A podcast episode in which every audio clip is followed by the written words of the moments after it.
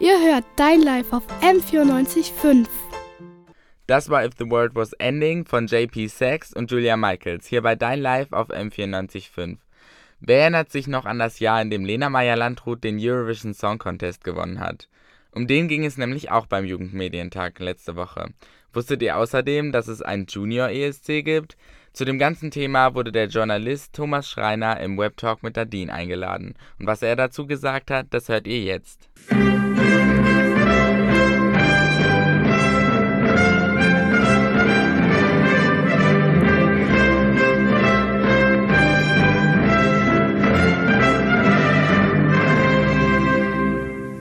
Mein erster Gast, der heißt Thomas Schreiber.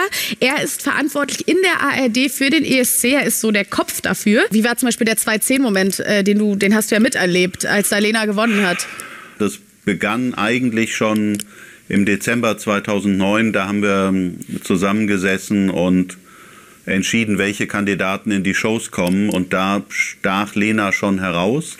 Und da war relativ früh klar, dass Lena auf jeden Fall eine Kandidatin ist, wie es sie sonst noch nicht gab, die generationsübergreifend Frauen, Männer, Kids, Opas und Omas äh, faszinieren konnte.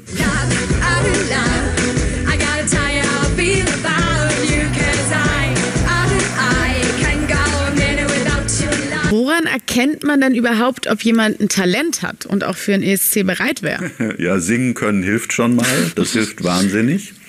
Ähm, du darfst nicht zu, also schüchtern ist gut, ähm, weil Leute, die sozusagen behaupten, die nach außen gehen, ähm, aber wo es halt dünnes Eis ist, das ist auch schwierig. Der Michael hat es ja vorhin beschrieben. Du hast einen riesigen Druck. Und eine ganz große Kunst und Gabe besteht darin, in dem Moment, in dem du auf die Bühne gehst, bist du alleine.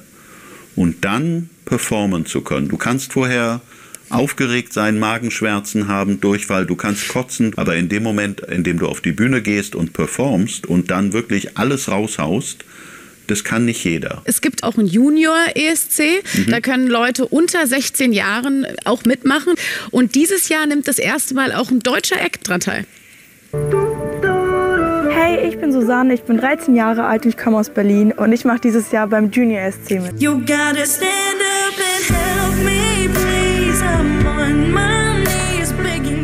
Den Junior gibt es seit ein paar Jahren. Ähm, da haben sich in erster Linie osteuropäische Länder dran beteiligt, ein paar westeuropäische. Und der ist über die Jahre, glaube ich, immer besser geworden. Also es war früher so eine Art Mini-Playback-Show, wo Kinder oder Jugendliche sozusagen als kleine Erwachsene dargestellt wurden. Und ich glaube, der Junior ist eben nicht der kleine ESC, sondern das ist eine Veranstaltung für Kinder und Jugendliche. Und das muss man ernst nehmen und das hat in den letzten Jahren eine Entwicklung genommen, dass wir gesagt haben, dieses Jahr wollen wir dabei sein. Wir machen das gemeinsam mit dem Kika und mit dem ZDF. Und Susanne, du hast es gesehen, hat äh, eben am Klavier saß ihr Komponist, der ist 17, ähm, der hat das geschrieben.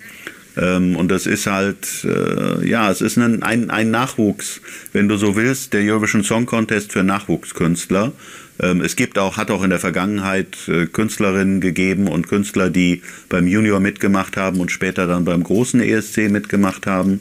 Und das ist für uns ein Versuch. Ich glaube, es ist wahnsinnig wichtig in diesen Zeiten, in denen wir leben, in denen so viel Lügen in der Welt sind und so viel negative, böse Hassnachrichten verbreitet werden, ist es wahnsinnig wichtig, dass die Menschen zusammenkommen und der Eurovision Song Contest und der Junior auch kann einfach viele Menschen in Europa zusammenbringen.